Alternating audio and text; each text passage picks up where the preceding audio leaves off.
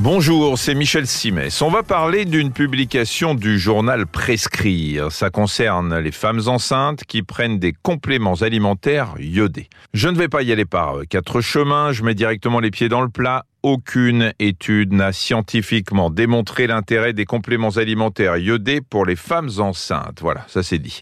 Alors c'est dit, écrit et publié par la revue médicale Prescrire. Croyez bien que si elle avait la preuve du contraire, elle ne se priverait pas de nous la sortir. Tout ça, c'est important parce que les femmes enceintes croulent sous les sollicitations, ce qui peut les conduire à douter quand il n'y a aucune raison de douter. Un jour, on les met en garde contre la carence en iode. Le lendemain, on leur propose des cocktails vitaminés où on trouve de tout, hein, de l'iode, de la vitamine B9, du cuivre, du zinc, du magnésium, bref, tout ce dont elles ont besoin.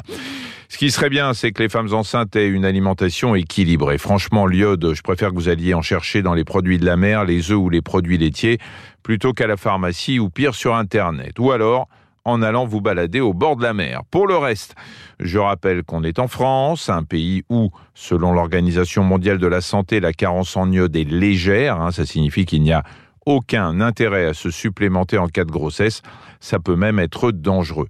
Si vous n'avez pas spécialement besoin d'iode et que vous vous supplémentez, vous aurez trop d'iode. Et trop d'iode, quand on est enceinte, bah c'est mauvais pour l'enfant que vous attendez.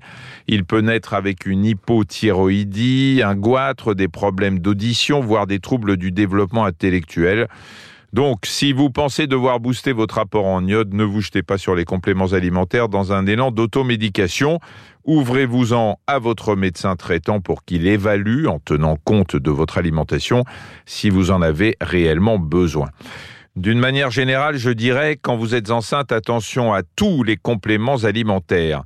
Cette mise en garde, c'est l'ANSES, l'Agence nationale de sécurité sanitaire, qui nous la répète avec une régularité de métronome.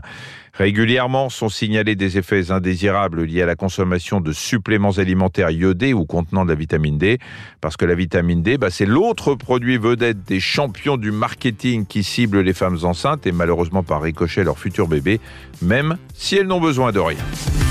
Merci d'avoir écouté cet épisode de Ça va beaucoup mieux. Si vous avez aimé, n'hésitez pas à en parler autour de vous et à nous mettre des étoiles. Retrouvez tous les épisodes sur l'application RTL, rtl.fr et sur toutes les plateformes partenaires. À très vite.